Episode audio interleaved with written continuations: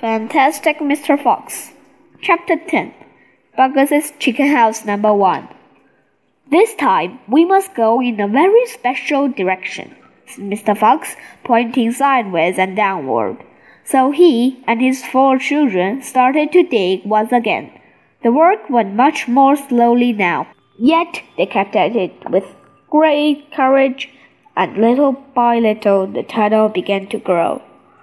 Dad, I wish you could tell us where we are going, said one of the children.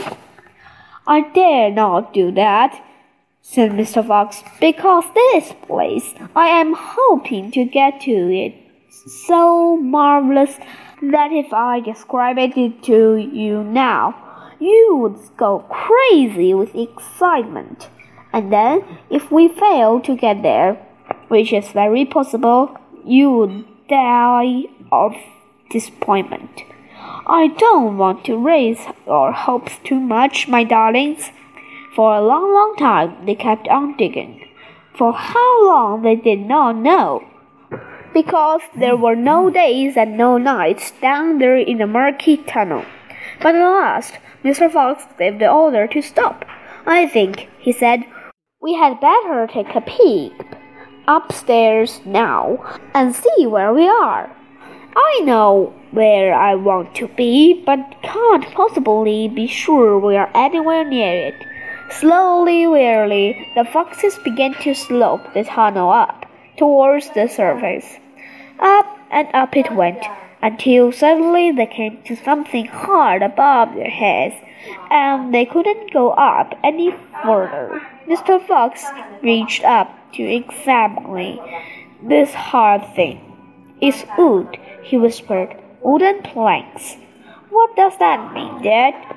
It means, unless I am very much mistaken, that we are right underneath somebody's house, whispered Mr. Fox.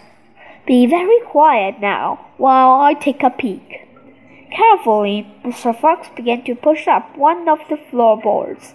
The board creaked most terribly, and they all dug down, waiting for something awful to happen. Nothing did, so Mr. Fox pushed up a second board, and then, very, very cautiously, he poked his head up through the gap. He let out a shriek of excitement. I've done it, he yelled.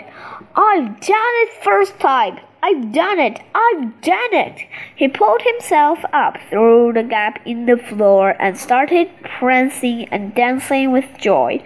Come on up, he sang out. Come up and see where you are, my darlings.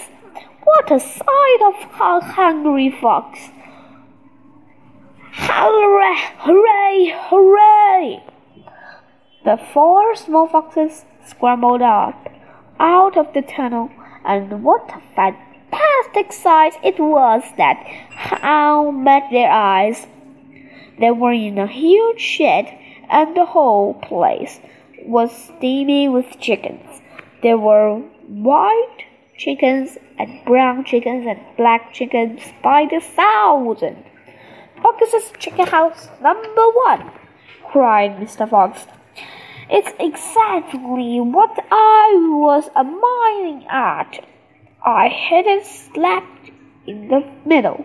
First time. Isn't that fantastic? And if may say so, rather clever. The small foxes went wild with excitement. They started running around in all directions, chasing the stupid chickens. Wait, ordered Mr. Fox. Don't lose your head, stand back. Calm down. Let's do this properly. First of all, everyone have a drink of water. They all ran over to the chickens, drinking through and lapped up the lovely cool water. Then Mr. Fox chewed three of the pompous hen and with a clever flick of his jaw and he killed them instantly. Back to the tunnel, he ordered. Come on. No fooling around. The quicker you move, the quicker you shall have something to eat. One after another, they climbed down through the hole in the floor, and soon they were all standing once again in the dark tunnel. Mr. Fox reached up and pulled the floorboards back into the place. He did with great care. He did it so that no one could tell they had never been moved. My son, he said, giving the three plump hands to the biggest of four small children.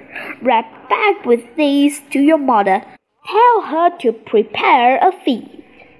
Tell her the rest of us will be along in the jiffy as soon as we have made a few other little agreements.